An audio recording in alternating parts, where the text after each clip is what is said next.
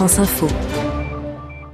L'islam sera au cœur du débat demain au siège du parti Les Républicains. La nouvelle formation politique présidée par Nicolas Sarkozy consacre sa première convention à la deuxième religion de France. Bonsoir Louise Baudet. Bonsoir Hercine.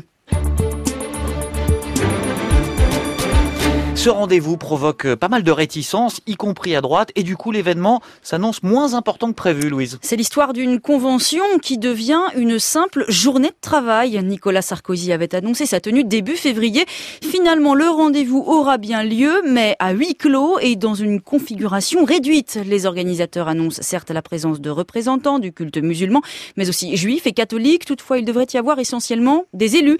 Ainsi, le CFCM, Conseil français du culte musulman, créé pourtant son temps par Nicolas Sarkozy, ne participera pas à la réunion. C'est en tout cas ce qu'affirme l'un de ses dirigeants qui juge que l'initiative stigmatise les musulmans et qu'elle ne traite pas l'essentiel, à savoir la crise économique, sociale et morale que connaît le pays.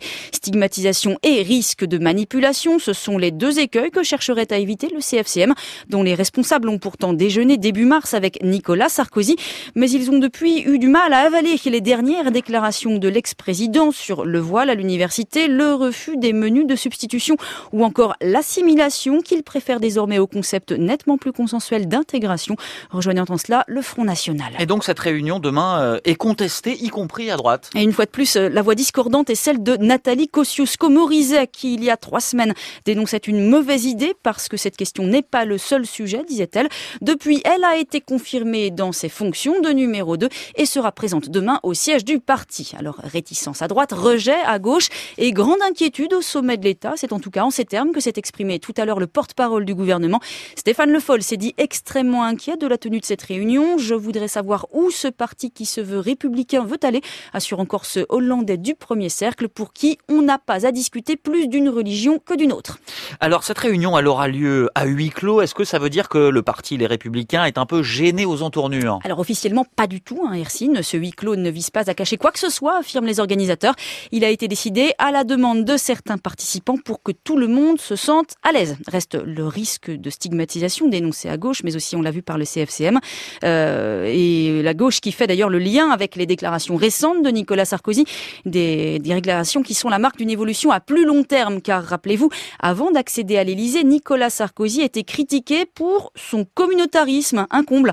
Entre-temps, il y a eu le président Sarkozy qui, quelques mois après son accession à l'Élysée, défendait avec ferveur non plus toutes les religions, mais surtout les racines chrétienne de la France dans le fameux discours du Latran et qui jugeait quelques semaines plus tard que l'instituteur ne pourra jamais remplacer le curé ou le pasteur. Il y a aussi certains proches de l'ancien président qui, eux, vont beaucoup plus loin. Ainsi, le maire de Nice, Christian Estrosi, qui évoque il y a quelques semaines une troisième guerre mondiale déclarée à la civilisation judéo-chrétienne par l'islamo-fascisme. Christian Estrosi qui tweet aussi ces dernières heures à l'occasion d'une fête religieuse plaçant Nice, sa ville de Nice, sous la protection de la Vierge Marie. Une virulence et une ferveur qui va crescendo à mesure que l'on se rapproche des terres et de l'électorat du Front National.